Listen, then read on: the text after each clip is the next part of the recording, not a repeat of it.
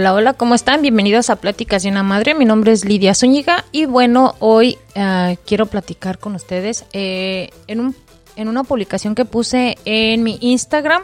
Si, bueno, los que hayan visto, ¿verdad? Estaba hablando sobre la experiencia laboral y bueno, quiero hablarles un poquito al respecto. Eh, con la eh, experiencia que he tenido acá en Estados Unidos, como saben, uh, bueno, los que me han seguido en las redes sociales y han uh, conocen en mi trabajo que hago en las redes sociales, eh, aparte de, de, dedicarme a lo que es eh, el trabajo en línea, ya sea por YouTube, por este o, o el blog, eh, también hago este mi trabajo de manera, ¿cómo se dice?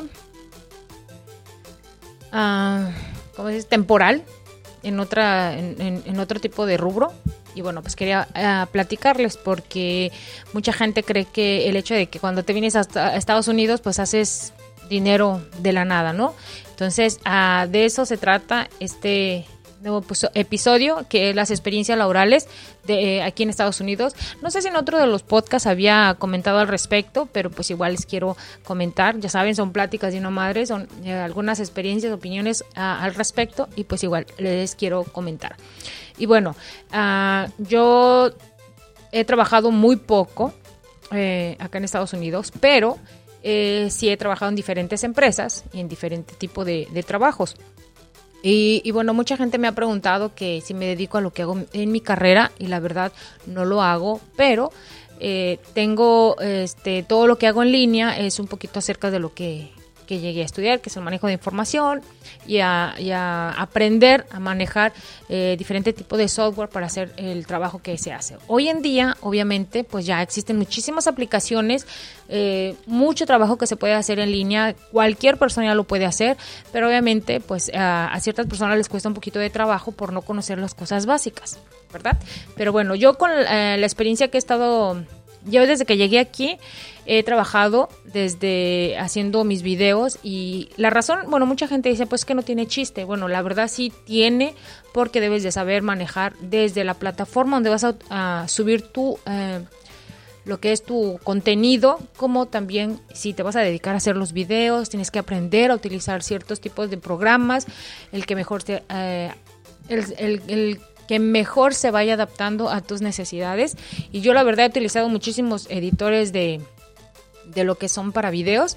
Uh, algunos, en su mayoría, quisiera decirlo así, eh, mi esposo es el que me ha recomendado ciertos este, software que igual pueden seguir como me lo platicaron en, un, en uno de sus podcasts y pues igual Uh, habla de muchos temas diferentes. Bueno, después del anuncio les quería decir, entonces él conoce mucho de los eh, ha estado al pendiente de muchos de los cambios en lo que es la tecnología, el manejo de software, algunas aplicaciones, etcétera, etcétera. Y pues es el que a veces me va eh, sugiriendo eh, todo este tipo de programas. Y la verdad me ha animado a, utilizarlos y últimamente solamente utilizo lo que es Codi este, DaVinci. Ay, déjenme acuerdo el nombre, nomás sé que es DaVinci. uh, da, sí, DaVinci Resolve, que es para editar videos y obviamente es un open source, es una lo que es un software libre. Claro que también tiene su, su premium, su premium que es que puede ser de paga, ya tiene nuestras especificaciones, pero pues si quieres aprender algo básico, pues te puede servir. Igual yo empecé con Movie Maker de Sony, no creo que es de, sí creo que es de Sony, que lo tenía instalado ya por default las, las computadoras, especialmente las de Windows. Y pues bueno, Así empecé, con un teléfono muy básico que era un Nokia, no recuerdo ahorita el, nom el nombre, pero el que tenía el teclado. Ahorita no me acuerdo la, el, el eh, nada más le puedo, les puedo decir que se parecía al BlackBerry. Y bueno, eh, y eso es lo que he estado aprendiendo con respecto a, al, manejo de la información, la utilización de software. Entonces todo eso me ha ayudado un poquito a, manejar las plataformas de para blogs, Blogspot que son la, la creación de blogger, eh, digo, de un blog. Y bueno, les voy a decir, lo interesante de todo esto, que la gente dice, no, pues es que es muy fácil, es, no, es que tienes que seguir ciertos estatutos o tienes eh, ciertas premisi, primicias o ciertas directrices de la empresa para poder realizar tu trabajo, desde poder publicar información hasta poder publicar anuncios o generar ingresos. Entonces todo eso se vuelve un trabajo, no solamente es como un hobby, no, se vuelve un trabajo porque tienes que aprender, tienes que leer, tienes que este, estar a la orden del día con todos los cambios.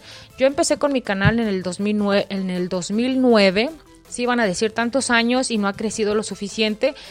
Y lo curioso de todo esto no es que hagas bueno o malo mal contenido. Lo que sucede es que existen otras eh, fuentes para poder hacer crecer tu canal y pues bueno, hay mucha gente que pues solamente lo hace con el afán de, de compartir, que tienen demasiadas vistas pero que no, no generan ningún ingreso, otras sí, etcétera, etcétera. Se vuelven este, hasta ahorita yo les puedo decir que, YouTube ha cambiado demasiado, demasiado. Desde el 2009 que yo empecé hasta el día de hoy, ha cambiado demasiado. Eh, yo recuerdo que a veces llegaba a recibir al año dos mil dólares, son decir, sí, más o menos dos mil dólares al año por el trabajo que hacía por YouTube, menos edición, algo súper básico, súper sencillo. Al día de hoy no puedes llegar ni siquiera a, los, a esa cantidad por todas las cambios que ha tenido YouTube y pues bueno, tienes que seguir muchas cosas, ¿no? Entonces se vuelve un poquito tedioso y no solamente es hacer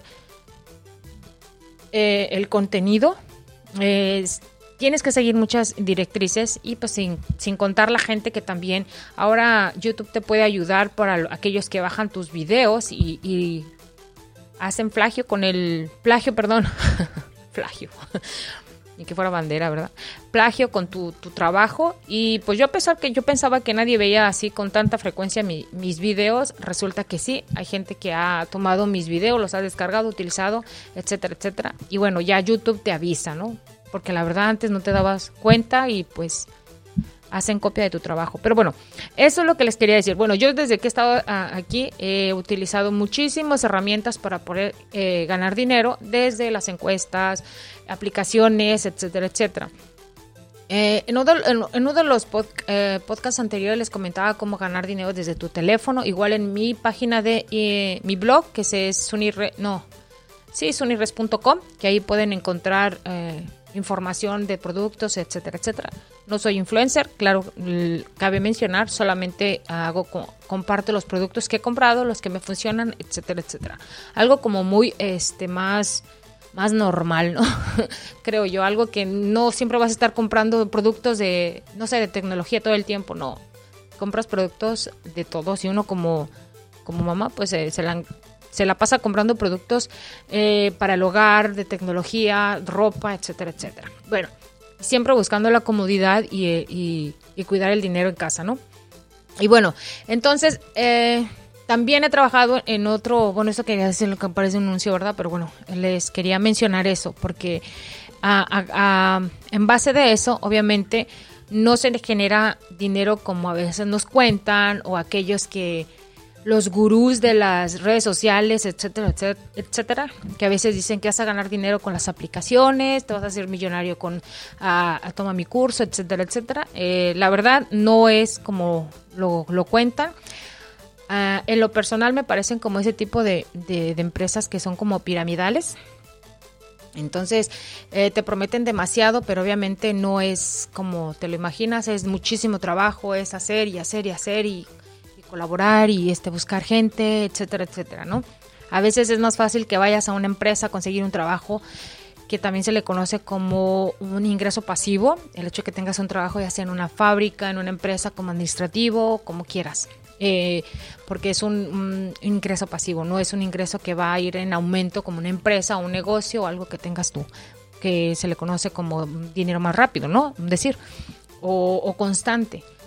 Bueno, eh, una vez dicho eso, entonces ya, eh, obviamente, como les menciono, el hecho de que seas blogger, el hecho de que tengas, este, que seas influencer, eh, no es que ganes dinero, obviamente, vas a ganar, ganar, pues, publicidad, digámoslo así, va a haber empresas que te puedan dar contrato por hacer esto, lo otro, entonces te vuelves un, mm, un, ¿cómo les diré? Como un trabajador independiente de la empresa, pero pues al final estás trabajando para esa empresa, ¿no? Dices, ah, yo no, yo no estoy trabajando para esa empresa. Bueno, mientras traigas el logotipo, estás trabajando por una empresa. como sea, lo que ganes, como sea. Si te dan productos, porque los influencers obviamente saben que van a ir, no sé, a un restaurante, van a comprar ropa, maquillaje, lo que sea, y ese es el pago. No crean que les dan mucho dinero. Existen muchísimas eh, compañías de publicidad que obviamente te, te ofrecen. Una de esas es Active. Active.com, si a aquellos que les interesa la onda del, del, influencer, pues esa es una de las empresas que pagan por promocionar productos pero aguas porque no solamente es, ay, voy a agarrar, este, no sé, unos chocolates y los voy a publicar en Instagram o en Facebook.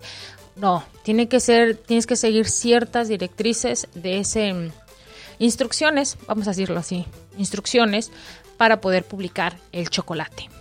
O sea, no es, vas a usar tu imaginación, va a ser tu trabajo, tu diseño, etcétera, pero vas a agregarle lo que la empresa quiere que realmente publiques en, en tu deste. Una vez hecho esto, entonces ellos van a decir si les gusta o no les gusta lo que vas a promocionar. Ah, mucha gente cree, mucha gente cree que puede ser influencer.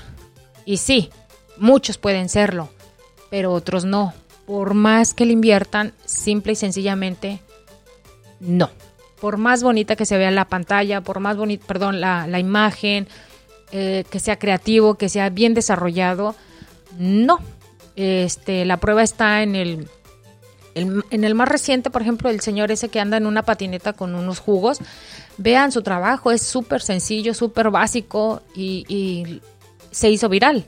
¿No? Entonces no, no fue algo que él simplemente dijo, me voy a sentar, voy a planear, voy a agarrar mi patineta, voy a agarrar el jugo este y voy a irme. Creo que no, se ve súper natural, algo tan cotidiano y que simple y sencillamente tuvo un éxito tremendo. Solamente he escuchado hablar de específicamente de ese video y de hecho se hizo un reto porque muchos actores, este, productores, etcétera, etcétera, empezaron a hacer ese reto de cantantes también, este, el reto de ir en la patineta, unos patines con el jugo o cualquier bebida. No sé si llega, pues yo pienso que sí, porque es algo que se hizo viral, ¿no? Pero es a lo que voy, se vuelve tan simple, tan sencillo, que a veces ellos son los que tienen más, más vistas y, se vuelven influyentes, porque eso es lo que quiere decir influencer, ¿no? Influyentes, que influyen en la... Eh, en todas las personas para poder adquirir ese producto, simplemente para, para hacer ese tipo de, de, contenido, ¿no? Y es admirable porque digo, es muy natural, es muy natural. Por eso les digo, no todos pueden ser influencer o influyentes en ciertos productos. Hay personas que yo veo que, este, y me ha tocado ver, pues, porque eh, cambian todo su mundo para poder ser influencer y pues simplemente y sencillamente no tienen ese impacto como otras personas. Por eso digo, no, no es para todos. O sea, sí puedes comprar los productos y mostrarlos, puedes llegar a, llegar a tener mil, dos mil vistas, pero no como la persona que tiene millones, ¿no? Bueno, entonces, ese es un trabajo, nos guste o no, van a decir desde mi casa, sí, claro, estás desde tu casa, pero requiere más creatividad, requiere más tiempo, requiere más, este, a veces más producción que la misma empresa, por la misma razón que pues es la creatividad, ¿no? La que le, vayas a ese feeling, esa creatividad que le pones a ese producto o a cualquier cosa, ¿no? Está también los sketches, etcétera. Bueno, eso se vuelve un trabajo también. Ese es un trabajo. Bueno, eh, otra de las cosas que les que eh, mencionando de los trabajos, eso en Estados Unidos. Sé porque YouTube empezó, perdón, aquí en Estados Unidos. Y este la gente aquí en Estados Unidos llega a ganar muchísimo dinero. Obviamente se empieza Perdón, tome agua. Gracias. Oh, oh.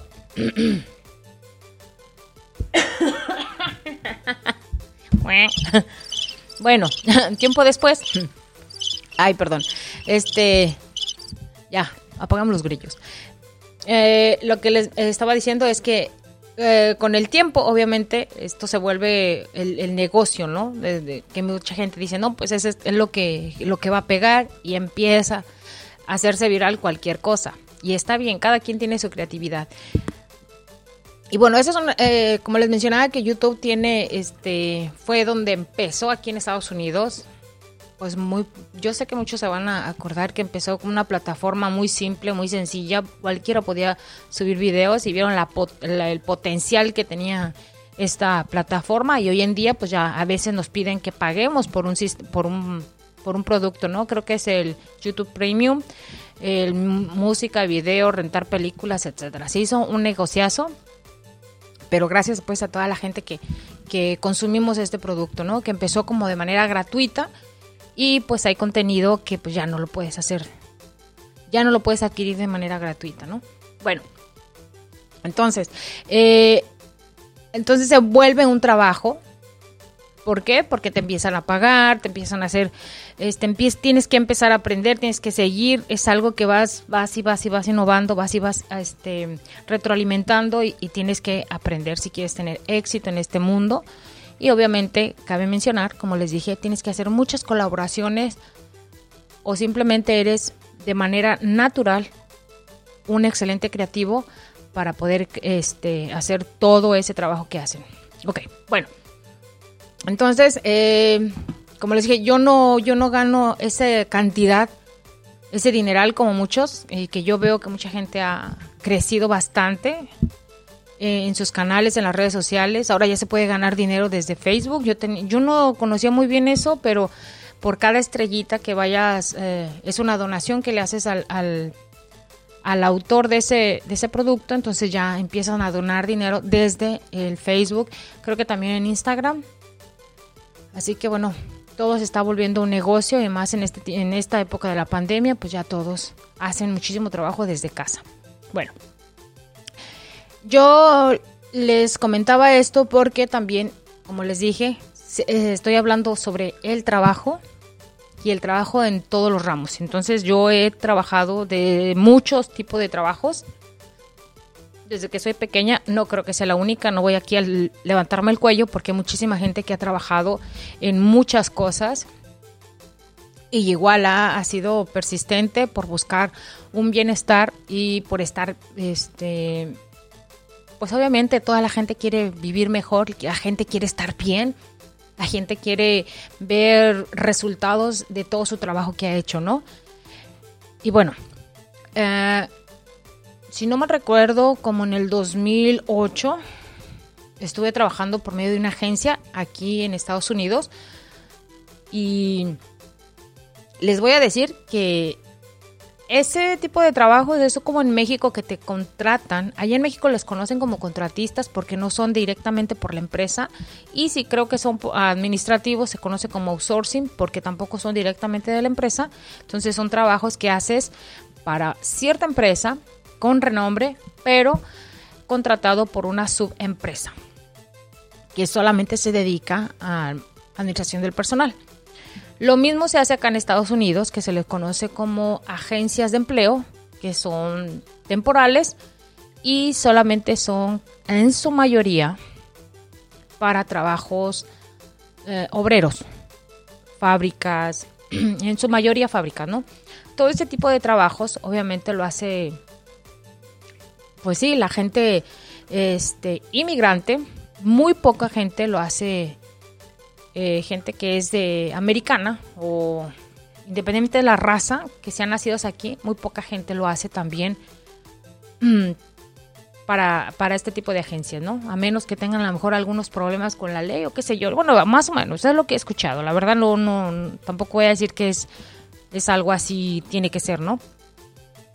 Bueno, entonces, eh, en todos los trabajos que he estado, hay trabajos muy sencillos, con, con pagas pues normales, pero la desventaja es que son trabajos temporales.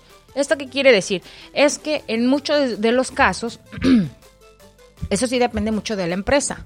En mi experiencia, como les dije, no todos, eh, no todos los trabajos son así, pero en mi experiencia la mayor parte de, por medio de las agencias son para cubrir puestos que los empleados dentro de esas empresas o fábricas están teniendo a lo mejor un día de descanso, unas vacaciones, un permiso o simplemente le pasó algo y no pudo trabajar.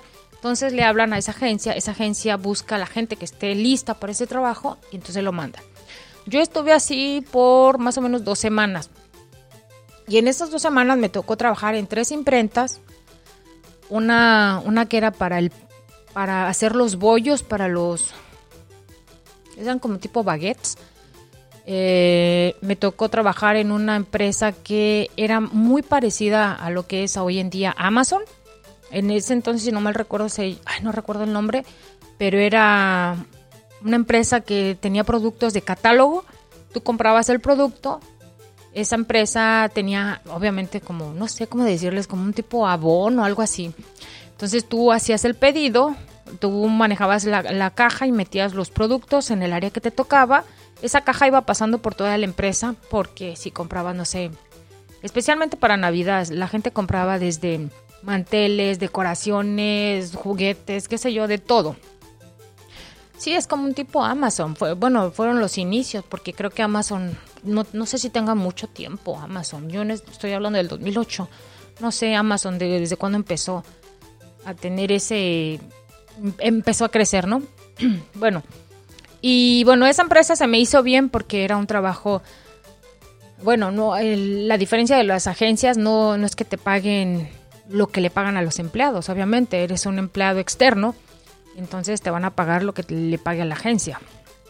Entonces es a veces menos del mínimo, o a veces es el mínimo, o todo depende cómo tengan, ¿no? Pero es un trabajo que es temporal, que es por o es por a veces horas que nada más necesita la empresa que tú cubras, etcétera, etcétera.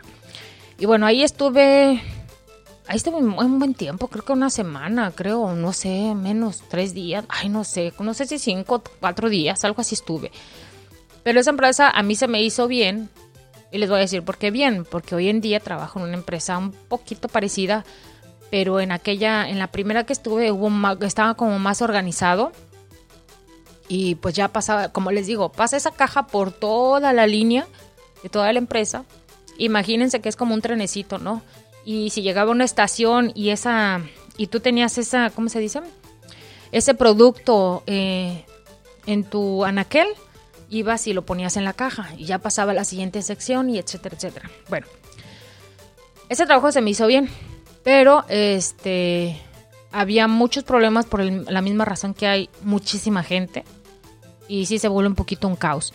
Entonces, hay trabajos buenos, hay trabajos malos, pero yo lo hice como un reto personal para conocer, obviamente, no lo voy a decir que no me falta el dinero o como sea, este, a todos yo creo, hasta el más rico le hace falta el dinero y sigue, pues obviamente sigue necesitando, ¿no?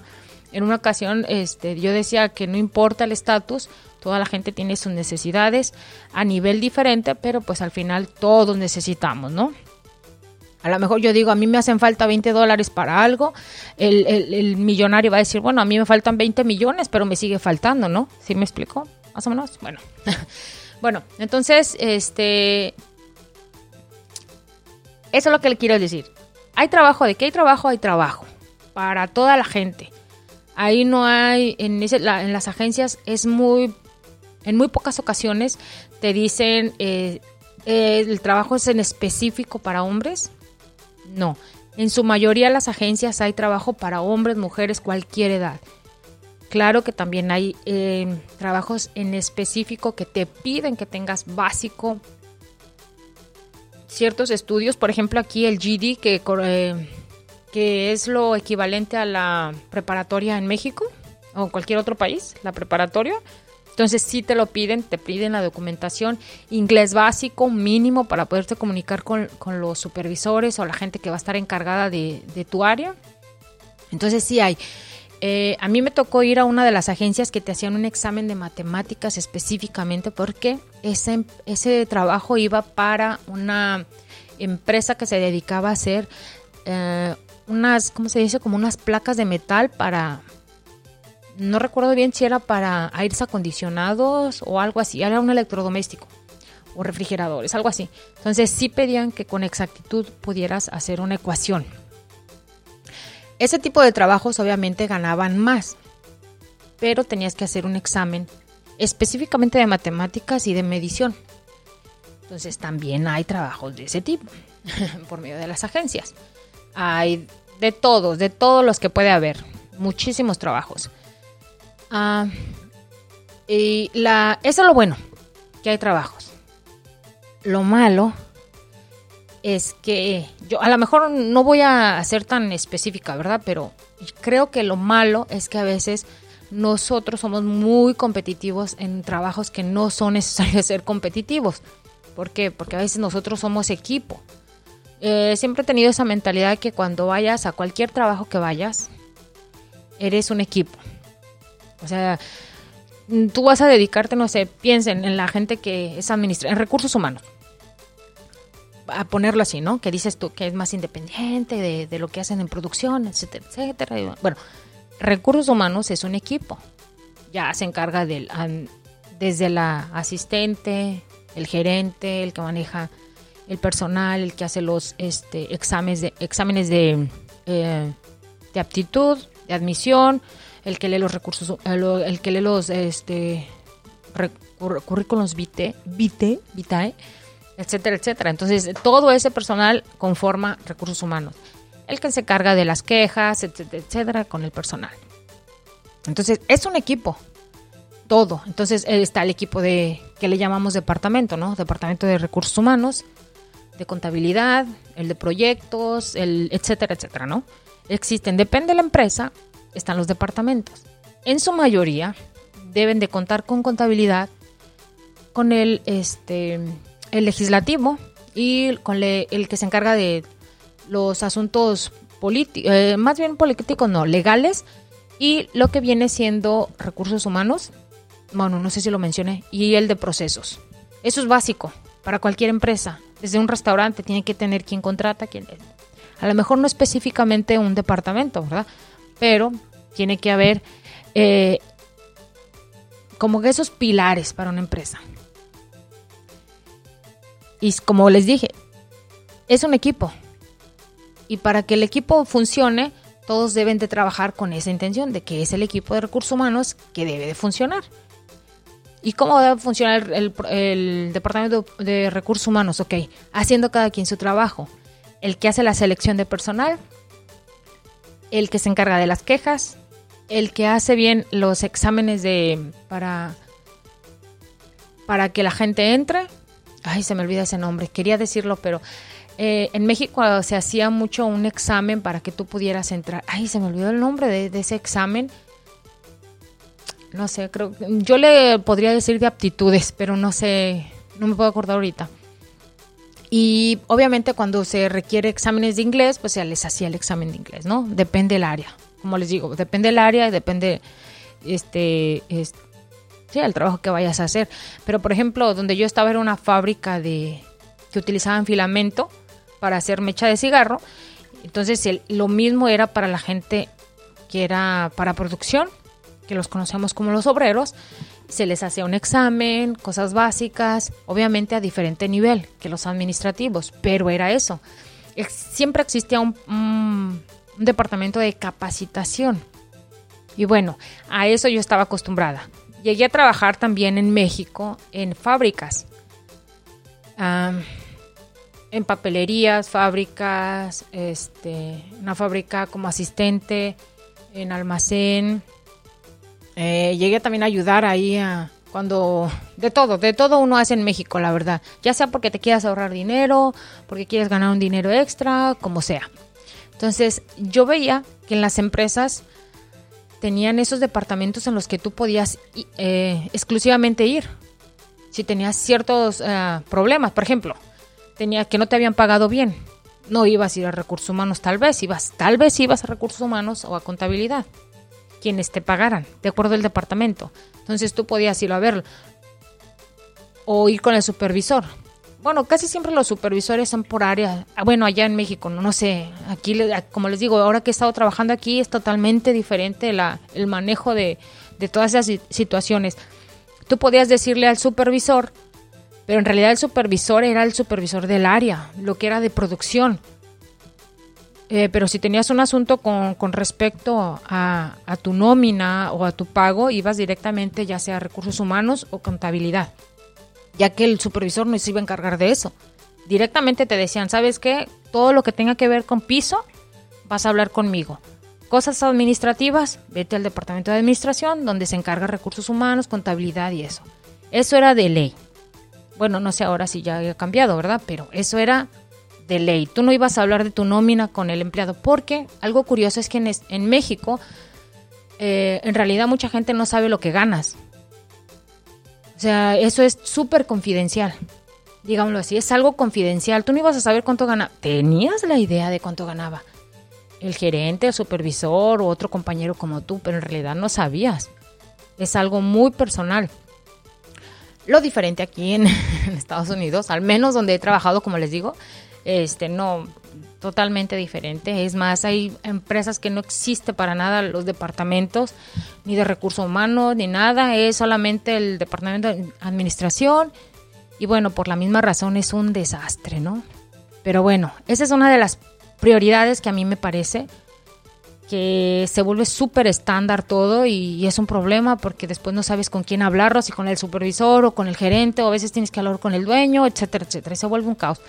Pero bueno, la otra cosa que yo he sentido de manera personal es que el trato entre trabajadores, híjole, es muy difícil. A pesar de que seas de la misma raza, digámoslo así, es muy difícil porque se vuelve muy competitivo y yo a veces me quedo pensando, le digo, pues no puede ser competitivo porque todos estamos haciendo el mismo trabajo, o sea, no hay como para que tú hagas más que yo, en realidad esto es un equipo, como siempre lo he mencionado, es un equipo y, así es, ¿no? Debes de, ir con esa mentalidad de equipo y vamos a hacer lo mejor posible para que esto funcione. Bueno, entonces, eh, eso sí con lo que me he topado yo. Otra cosa, para aquellos, yo sé que es muy repetitivo, pero aquí en Estados Unidos la mayor parte de la gente vivimos endeudados.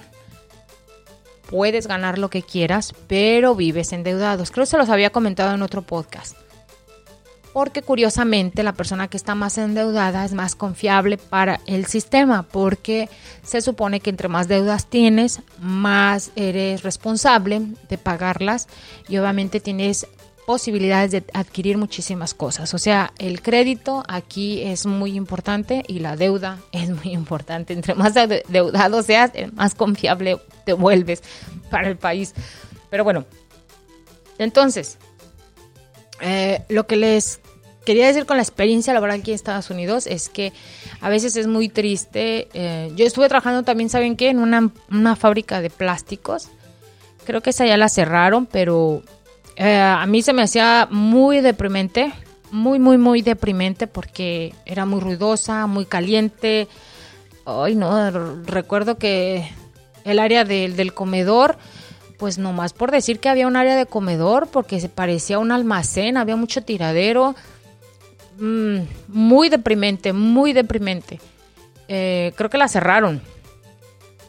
Y bueno, y, y recibe mucho la gente, nuestra gente recibe muchísimo, muchísima discriminación, creo yo, en, las situaciones laborales, en muy pocos sí llegan a tener beneficios o llegan a estar muy bien pero dicen, pues quieres norte, ah, pues vete al norte y así, así es. No, señores, también en México se sufre eso. Eh, el tiempo que yo estuve ahí, ah, en México, fue muy difícil encontrar un trabajo. Aún estando con, titulada con cédula profesional, era muy difícil porque la diferencia de allá aquí es que allá te mueves por palancas para poder tener un trabajo sencillo. Aquí no, aquí puedes conseguir un trabajo sencillo y en cualquier lugar. Allá no. Y menos si es con tu carrera. Eh, yo sí me topé con muchas veces de que de qué escuela vienes o que eh, eres egresado de qué escuela. Entonces sí se vuelve un problema. Ah, aquí no, pero aquí sí debes de hablar inglés. Sí debes, y no solamente hablar inglés. Si quieres un puesto administrativo, un puesto bien, tienes que saber bien hablarlo y escribirlo, leerlo y comunicarlo. Así que bueno, esa es la experiencia que yo tengo aquí. Eh, yo no me desanimo. Mucha gente dice, sí, que, que sí me desanimo. No me desanimo en ese aspecto porque yo la verdad lo tomo como un reto y, sé que tarde que temprano voy a aprenderlo, voy a, fluirlo, voy a, mejorarlo y en todos los ramos. Sí me está costando un poquito de trabajo, pero como digo, no es imposible y por algo se empieza. Así que la gente que crea que, que el hecho que te vienes a Estados Unidos y trabajas en una super empresa, yo creo que no deben de engañarse. Eh, sí se trabaja, se trabaja duro, se trabaja difícil, se trabaja a diferencia de otros lugares. Eh, puedes adquirir muchísimas cosas, claro que sí, pero obviamente muchas de las cosas tienes que, que pagarlas a crédito por la misma razón, porque si quieres ser un buen ciudadano, un buen, este, sí, un buen ciudadano de la comunidad, este, sí debes de, de mantener ese estatus de, de deuda. Porque dice, pues si no debe nada es porque no quiere pagar o no quiere tener. Pero bueno, eh, yo bueno, lo, lo, lo que menciono en todo esto es que, que pues sí, existen muchas empresas. A mí es una pena que no, como dicen, no voy a venir a cambiarles la, el sistema que tienen aquí, claro que no. Pero sí sería bueno que, que, que, tomaran mucho en cuenta ese aspecto, ¿no? Hay trabajos que, como les dije, sí es, son muy buenos, hay trabajos, pero en su mayoría, yo creo que ya para todo el mundo ya es casi en su mayoría ma maquila, los administrativos, pues igual tienes trabajos en específico fijos, pero muy pocos sí son este para hacer para quebrarte la cabeza y pensar que el día de mañana eh, tienes que presentar un proyecto, tienes que hacer esto, tienes que hacer el otro, ¿no? Creo que todavía haciendo, eh, ¿cómo se dice?, trabajo eh, independiente en las redes sociales, se vuelve un poquito más creativo todavía. Pero bueno, de eso se trata, ¿no? De ir probando todo, de ir viendo qué es lo que te gusta, qué es lo que no te gusta, intentarlo, no, no desanimarte y pues ver las habilidades que tienes y convertirlas más en productivas para mejorar mejor este el contenido o hacerlo, ¿no? Así que bueno, eh, eso es lo que les quería platicar en este podcast, la experiencia laboral y pues recuerden que en cualquier parte que se encuentren no son este trabajadores, uh, ¿cómo se dice? como independientes, ¿no? Al final de cuentas todos somos un equipo y hacemos nuestro trabajo y deberíamos, eh, bueno, no deberíamos porque se oye como obligación, ¿verdad? Pero sí, se de, sí sería bueno tener esa, ¿cómo se dice? Empatía entre compañeros de trabajo de, este, hacer un buen trabajo como equipo, desde que nos como nos enseñan en casa, como nos enseñan en las escuelas, trabajar en equipo y, y, tener buenos resultados todos y al final de cuentas la empresa tiene buenos resultados y pues bueno, todos salimos ganando, ¿no? Entonces, pues bueno, más que nada es eso. Uh, yo sé que existen muchísimas eh, fuentes en las redes sociales que te, te, mencionan gana dinero desde tu casa, haz dinero, hazte millonario, haz esto, haz el otro. Eh, creo que nos estamos llenando de esa falsedad, nos estamos creyendo la falsedad pero hay que ser más realistas en ese aspecto, ver a nuestro alrededor y qué es lo que estamos produciendo, qué es lo que estamos reinventando, qué es lo que estamos haciendo por nuestra comunidad, por todo eso que estamos generando, consumiendo y, buscarle utilidad a todo eso, ¿no? Y, y, ser más proactivos, porque pues al final de cuentas nosotros somos los mismos que consumimos los productos que, que, que trabajamos, ¿no? Entonces hay que darle un valor a eso y, y yo creo que que las empresas igual, aquellos que son inversionistas o aquellos que crean hacer su negocio, piensan en eso, tienen un empleado, pero ese empleado también puede comprar sus productos, ¿no? Entonces, piénsenlo así, no solamente somos trabajadores, no solamente somos gente que necesita el sueldo, no, necesitamos una vida digna, obviamente, necesitamos las prestaciones, necesitamos el tiempo eh, de descanso entre la jornada laboral, eh, mínimo es que hay lugares que ni siquiera papel hay en los baños, ni siquiera hay baños este, dignos para la gente. No te estoy diciendo que sean baños este, presidenciales o, o, ¿cómo se dicen? Mm, loyalty. Elegantes, bueno, fancy, ¿eh? elegantes o de la realeza, ¿no?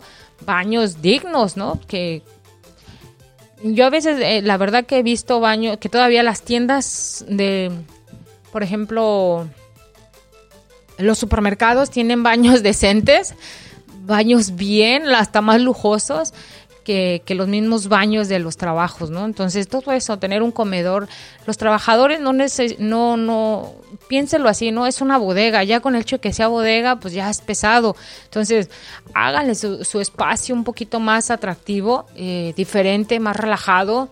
No importa que sean 30 minutos de descanso, 15 minutos, pero que se vuelva un poquito más, mm, pues que valga la pena el descanso, ¿no? Que digan, chino, otra vez voy a la rutina. Ojalá que eso se hiciera un poquito más viral, ahora sí, que en el mundo de, las redes sociales se pueda hablar un poquito más al respecto y, que la gente pueda estar bien en sus trabajos, porque es prácticamente el segundo hogar, es donde eh, la mayoría de, lo, de las personas eh, de la clase media trabajadora, obviamente, es donde gasta más su tiempo, ¿no? En el trabajo, después la casa, dormir, comer, etcétera, etcétera, ¿no? Pero bueno, ojalá que esto se vuelva algo común que, se pueda hacer en, todas partes del mundo, no solamente aquí en Estados Unidos, también en México, en cualquier parte, que tengan su, su espacio de esparcimiento, ¿no? Si son 5, 15, 10 minutos de descanso, pues que ese descanso digan, ahora sí, ya agarré energías y me voy a trabajar. Bueno, entonces, bueno, uh, piénsalo así, ustedes eh, como yo, ah, consumimos lo que trabajamos y pues más que nada de eso se trata este podcast, de hacer eh, más conciencia de lo que hacemos, de lo que trabajamos, de cómo trabajamos en equipo. No, yo sé que no vamos a cambiar el mundo de un día para otro, pero yo creo que la mentalidad, si la empezamos a cambiar, desde ahí empezamos, ¿no? Desde que voy a trabajar, voy a, reunirme con mi equipo y ser conscientes de que también hay gente del equipo, compañeros, que no les gusta la idea, que van a renegar, que van a ser más difíciles, pero no quitarse de la mente eh, la idea para poder trabajar, ¿no? Porque es muy importante entender que todos somos un equipo, todos somos un equipo. Desde que estamos en casa, el papá, la mamá, los hijos, hasta la mascota influye muchísimo. Bueno, así que ¿por qué la mascota? Pues sí, porque la mascota se acerca al dueño o a su amo o como lo quieran llamar, o a su esclavo, como quieran decirle, se acerca a nosotros este, nos hace un cariñito, una carita, si son gatos se acercan y van, te ronronean y todos somos un equipo a final de cuentas, ¿no? Entonces, veámoslo así, pensemos que no, no todo va a ser color de rosa, pero podemos hacer los cambios desde la mentalidad. Y bueno, hasta aquí voy a dejar mi podcast, creo que ya me pasé de la raya. Discúlpenme, pero tenía que comentarles y por favor no crean que por el hecho que trabajamos quiere decir que ganamos el dineral. Así que no lo piensen así.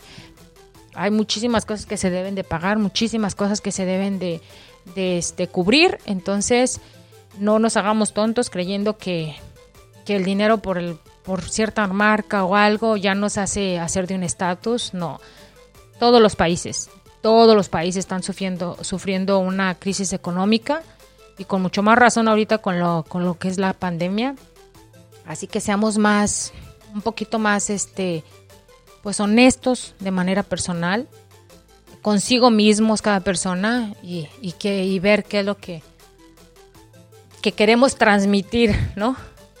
Ya al, al mundo y sobre todo recuerden que nuestros hijos son esponjas entonces, si les están diciendo que esto es una mentira muy real, pues ellos van a creer que es así. Así que piénsenlo así. Cuídense mucho, mi nombre es Lidia Zúñiga, esto es Pláticas de una Madre, agradezco su atención a mi podcast, síganme en las redes sociales como Pláticas de una Madre y pues sin más, hasta la próxima. Muchísimas gracias, bye bye.